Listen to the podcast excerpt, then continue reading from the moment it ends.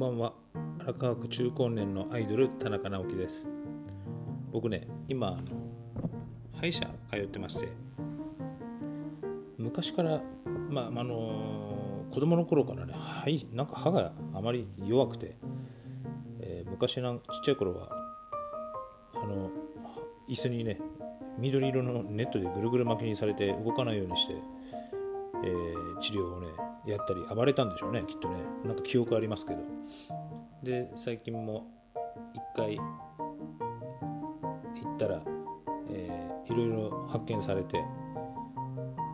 まあかれこれ4ヶ月5ヶ月ぐらい行ってたのかな。まあやっとここのところ全治療が終わって今日はえー、なんうんですかねクリーニングっていうのかな。クリーニングをしに行ってきました。でまあまたね次は7月なんですけれども。まあなかなかね歯医者さんってこうまだいまだに恐怖感があるんでだいぶ緊張しちゃってですねやたらとこうよだれが口開けてるとよだれが出そうになりますね。あれ緊張してるからなんかこう肩こるんですよね。それで口も開けてるし多分やりづらいんじゃないかなとは思うんですけれども。まあそういうね悩み悩みというかそういうのもあるんですけどもここのところね一番非常に悩んでるのが正直に仕事とかでもそんなに、ね、悩むことってあまりなくて、ま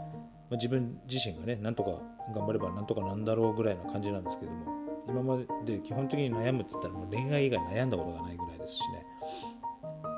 最近は本当に悩んでるのが何つうんですかね生きてるだけで太ってくっていうんですかもう週1走ってるだけじゃ止まらないですね。増量が。今のところ今まで生きてきた中で見たこともない体重になってますしね。ここで何とかしなきゃとちょっと本当に悩んでます。最近なんかオムロンの新しい体重計を買ってそれがですね体重測ると自分のスマホのアプリに連動で転送されて記録がずっと記録されていくんですよ。いろいろ体脂肪から BMI から骨の密度とかなんか年体内年齢とかちょっとねそういうのも意識して体重の上下に気をつけようかなと思ってます。夜はねなんかプロテインたまにね本当は継続してやりたいんですけどなかなか続かなくてまあ気づいたらプロテインだけで夜過ごしたりとかしてるんですけど一番の原因は超韓国ドラマハマってるんでその韓国ドラマを見てる時にスニッカーズのこうちっちゃいのがいっぱい入ってる